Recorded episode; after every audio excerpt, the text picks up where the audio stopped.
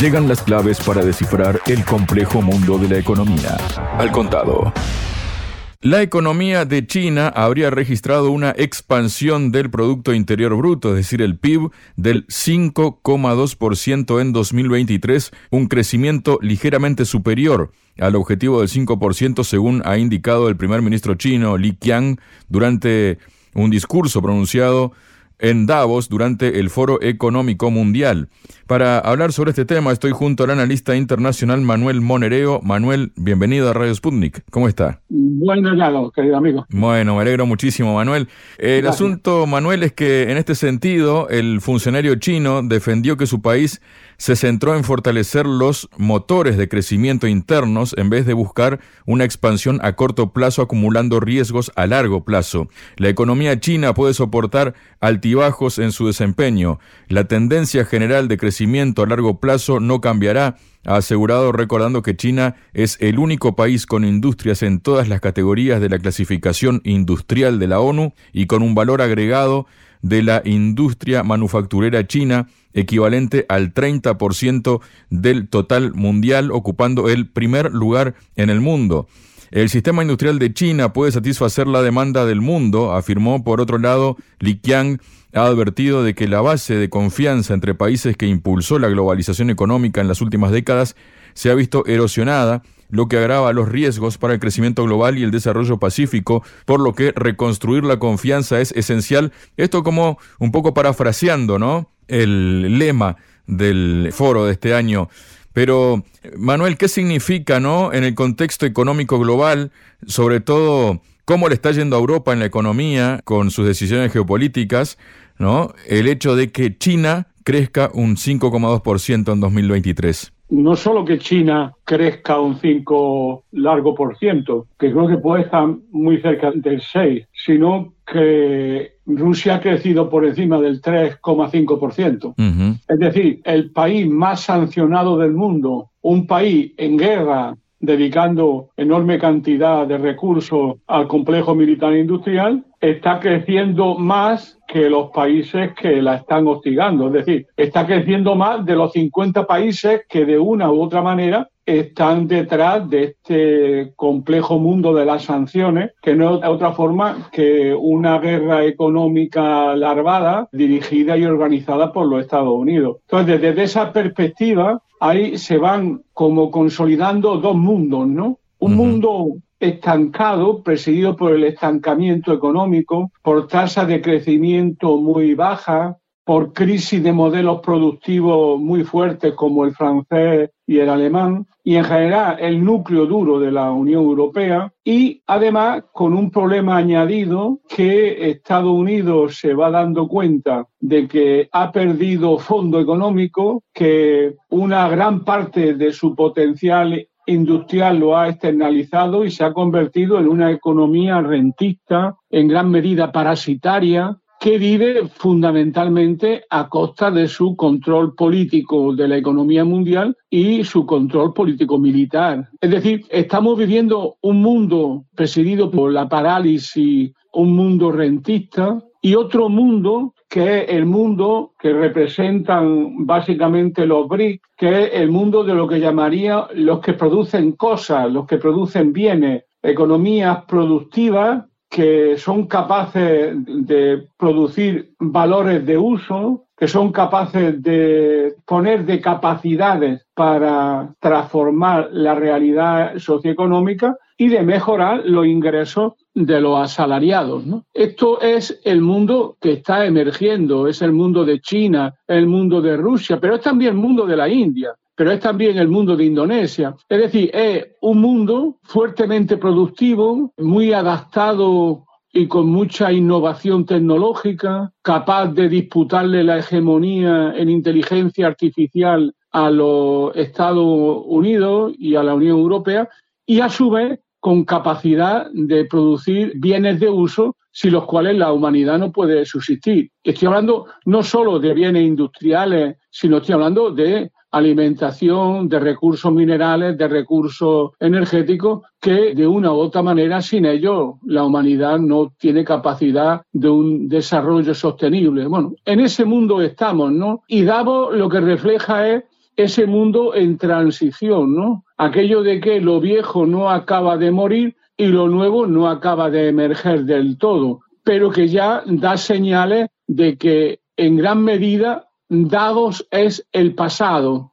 Davos es el mundo que ya fue y cada vez tiene menor capacidad de ilustrar al resto de la humanidad, al resto del globo, que es lo que siempre ha pretendido, de las grandes tendencias del futuro. Ahora lo único que cuentan son malas noticias que además para ellos las protagonizan los demás y que ellos ya no tienen capacidad de decisión sobre las mismas.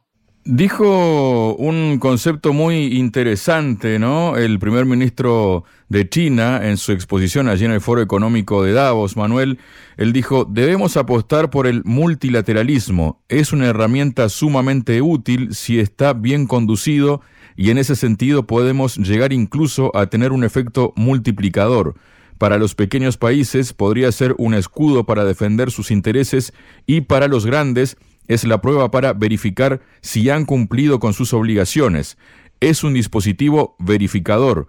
Pero la gran pregunta es, ¿qué es el organismo multilateral y cuáles son las reglas? Si las reglas las defienden unos países, no hay multilateralismo en una clara alusión al G7 y a Estados Unidos, ¿no? ¿Cómo ve este comentario?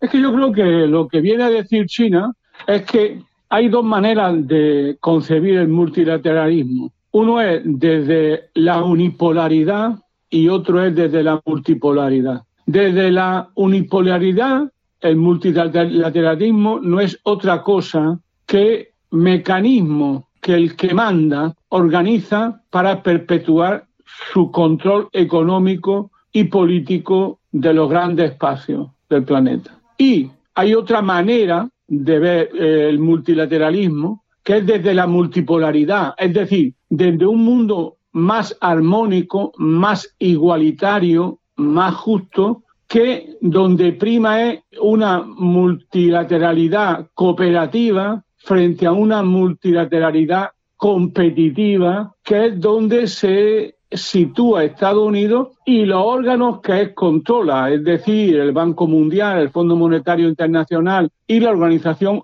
Mundial de Comercio. Es decir, ellos de una u otra manera, el mundo unipolar dirigido por Estados Unidos organizó el mundo eh, según sus reglas, según sus criterios, según los mecanismos, esto que se ha llamado el poder estructural, que tiene el hegemón la potencia dominante tiene la capacidad y el poder de definir las reglas y de convertirla en derecho. Es decir, definir las reglas y de convertirla en un mecanismo que siempre beneficia al poder dominante. Esto es lo que se ha llamado tener un poder estructural. Bueno, pues ese poder estructural ha entrado en crisis y hoy lo que estamos es en un mundo diferente, hacia un mundo diferente, multipolar. Y en ese mundo la multilateralidad se ve de manera muy diferente, viéndolo desde la unipolaridad,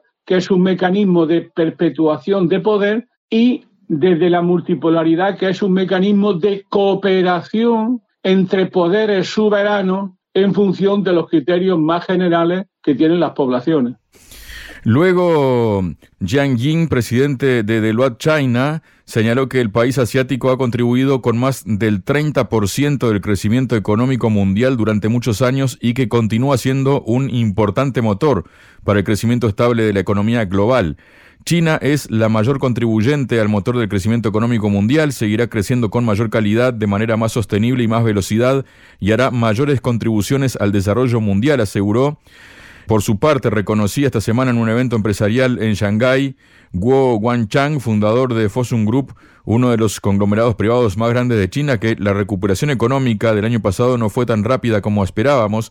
Las empresas privadas todavía enfrentan una enorme presión. Guo dijo que muchos de los problemas actuales que acumulan las empresas es por culpa de la vieja estrategia comercial de ir acumulando deuda y grandes cargas de activos. Los días de crecimiento desbocado han quedado atrás. La rentabilidad en el futuro solo puede extraerse de la tecnología y la buena gestión. Una vez que puedas sobrevivir al mercado interno ferozmente competitivo, probablemente podrás prosperar en casi cualquier lugar, fue lo que dijo. ¿Qué reflexión le merece esto, Manuel? A mí me parece una reflexión que tiene que ver con las decisiones de fondo que está tomando el grupo dirigente chino, ¿no? Es decir, la necesidad de una nueva relación entre lo que podamos llamar el mercado interno y el mercado externo y el principado en esa nueva relación de las nuevas tecnologías y de aquellas estrategias empresariales que valoricen con mucha fuerza lo que podríamos llamar la ganancia a largo plazo. Es decir, estamos en un mundo que cambia aceleradamente, donde vivimos una revolución tecnológica casi permanente y donde las relaciones internacionales se están cuarteando. Es decir, el mercado mundial, esto que se ha llamado la globalización, el mercado mundial se está cuarteando, se está rompiendo y hay como una especie de redefinición de espacio económico y del papel de las grandes potencias en esos espacios económicos. Algunos han hablado de una especie de nueva regionalización de la economía a nivel mundial. Claro, todo eso tiene mucho que ver con fenómenos como los que está ocurriendo. Es decir, con lo, vamos a la influencia de lo geopolítico en la economía, ¿no? Si tú, por ejemplo, ¿no? Tienes dificultades para atravesar el Mar Rojo porque tus mercancías van a Israel y los yemenitas se oponen con razón a favorecer la masacre en Gaza por parte del gobierno de Netanyahu, es evidente que eso genera problemas en una economía que se ha interconectado mucho y las cadenas de valor se extienden mucho también. Es decir, que hay una interdependencia muy fluida entre espacio económico y la producción final es siempre un ensamblaje de componentes que se producen en diversos territorios y espacios. Entonces, desde esa perspectiva, los conflictos geopolíticos lo único que hacen es cuartear aún más este mercado global y a su vez van generando nuevos mecanismos y nuevas formas de relación y del papel de las potencias en ella.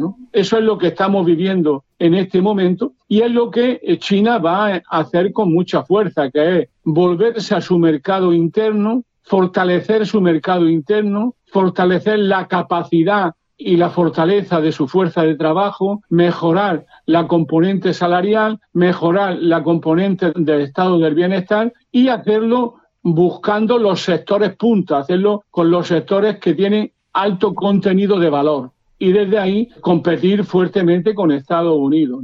Estados Unidos ha pensado hacer lo mismo. Hay un discurso de Jack Sullivan el mes de abril del año pasado donde habló de lo que luego se ha llamado el nuevo consenso de Washington. Pero el problema de fondo que hay es que la desindustrialización y el parasitismo de la economía norteamericana ha sido muy alto y es muy alto. Y su capacidad para reindustrializarse ahora es muy difícil porque ha hipotecado su economía a una economía que llamaríamos rentista. Entonces, desde esa perspectiva, el conflicto que hay entre Trump y Biden tiene mucho que ver también con un problema interno de Estados Unidos. Entonces, lo que de alguna manera está haciendo China es intentar redefinir nuevas reglas para un mundo multipolar y tenemos a un Estados Unidos que tiene que dejar de una u otra forma de comportarse y de actuar como lo ha hecho en el pasado, pero que eso tiene costes económicos y políticos y geopolíticos muy serios para ellos, ¿no? Y esa contradicción la vamos a vivir en un momento donde además hay un enfrentamiento militar. Luego tenemos unas palabras que pronunció Manuel, la directora del Fondo Monetario Internacional, Cristalina Georgieva, en el marco del foro de Davos también, ¿no? Esta semana, advirtió que China necesita reformas estructurales para evitar una caída bastante significativa del crecimiento. Todo esto ayudaría a China a hacer frente a lo que predecimos que en ausencia de reformas sería una disminución bastante significativa de las tasas de crecimiento por debajo del 4%. ¿Está eh, la mm, directora del FMI intentando darle lecciones de economía a China, teniendo en cuenta cómo están los países en Occidente. ¿Qué nos comenta de esto, Manuel? Hombre, que ya quisiéramos Occidente que fuese capaz de crecer al 4%, ya lo quisieran los europeos, ya lo quisieran los alemanes, ya lo quisieran los estadounidenses. Es decir, crecer por encima del 4% no es nunca una señal de crisis, es más bien la necesidad de una transformación. Lo que yo creo que vive China, y sobre esto también se hace mucha literatura en Occidente, es, por decirlo así, que una forma de gestionar la economía y de organizar la producción en China se ha terminado, se está terminando. Pero eso, por decirlo así, es casi natural con el desarrollo de China. Es decir, si uno va a Shanghái, ¿no? En Shanghái te puede encontrar en lo que podemos el espacio económico de Shanghái casi todos los modelos productivos del capitalismo en todas sus fases, ¿no? Nos podemos encontrar el capitalismo industrial, nos podemos encontrar el capitalismo fordista, nos podemos encontrar el capitalismo tecnológico avanzado, nos podemos encontrar, nos vamos a ir encontrando mecanismos e instrumentos productivos que se han concentrado en un espacio-tiempo muy corto y que de una u otra manera han tenido consecuencias. ¿no? Y da la sensación de que, por ejemplo, en el sector inmobiliario, en China se ha llegado demasiado lejos. El problema de fondo que ellos no son capaces de decir es que la economía china tiene unos mecanismos de gestión y de intervención incomparablemente más seguros y más firmes que los mecanismos en una economía capitalista estándar tipo Alemania o tipo Estados Unidos. Es decir, el control que tiene el Estado sobre el sistema financiero, sobre las grandes industrias, la colaboración real entre los sectores privados y el sector estatal están tan íntima y coordinada que ellos difícilmente tendrán una crisis con la destructividad y con las consecuencias negativas sociales de una crisis en el capitalismo estándar. Eso ellos lo saben y ya les gustaría que el modelo chino implosionase. Y de alguna manera parece que lo están reclamando. Pero China el problema que tiene es que China tiene una economía donde el sector estatal y el control estatal de los procesos productivos y sobre todo de la inversión es enorme, pero también y sobre todo de el control que tiene sobre el sistema financiero, que está estatalizado y por lo tanto hay una información muy precisa de lo que pasa en el conjunto de la economía que llega inmediatamente al Banco Central y que llega rápidamente a la dirigencia económica. Es decir, hay una economía, por decirlo de otra manera, planificada, eh, organizada, donde la intervención estatal es decisiva, cosa que no ocurre en la economía del capitalismo avanzado como los que tenemos ahora. Y eso hace de que ellos puedan planificar a largo plazo, puedan plantearse en serio reconvertir determinado industria, determinados instrumentos productivos, reconvertirlos en una transición temporal muy fechada y que les permite intervenir en la economía con mucha sabiduría, con mucha capacidad de conocer lo que está pasando, ¿no? Es decir, de alguna manera la incertidumbre que hay en una economía capitalista normal no es la que pueda existir en China, porque hay un control racional de esa economía mucho más fuerte de lo que estamos acostumbrados en Occidente. La pregunta, Manuel, en todo caso es, ¿está el FMI en condiciones de darle lecciones a China? Por favor, pero si el FMI no ha acertado nunca y cuando acierta es cuando rectifica, ¿no? Y ahí está. No, no, es que es así, acierta cuando rectifica. Es decir, estamos hasta las narices, ¿no? De que el Fondo Monetario Internacional nos diga que las políticas austericidas han fracasado y sin embargo cuando van a un país como Argentina, pues le obligan a hacer las políticas que ellos mismos dicen que han fracasado o que sus informes dicen que han fracasado. Es decir, ¿y por qué es eso? Porque el neoliberalismo y las políticas de austeridad no es una decisión óptima económica, es una decisión política que responde a una matriz de poder, ¿no? Y cuando ellos hacen lo que hacen es porque tienen objetivos políticos y de clase muy marcados que como las clases trabajadoras no tienen seguramente ni la dirección ni el poder suficiente, tienen que terminar tragando con iniciativas que les perjudican a corto y a medio plazo. Pero la realidad verdadera del propio Fondo Monetario Internacional es reconocer que se han equivocado en todo lo fundamental, pero continúan en su equivocación. Y por lo tanto, eso lo que responden son a criterios políticos y al final criterios de los Estados Unidos y de, y de la administración dominante, que es la que fija los grandes criterios económicos de los que hablábamos al principio de esta intervención. Muchas gracias, Manuel. A ti, querido amigo. BRICS, G7, OPE, FMI, Banco Mundial, Nuevo Banco de Desarrollo, Banco Central Europeo, tasas de interés, finanzas, sanciones, deuda, desdolarización, al contado.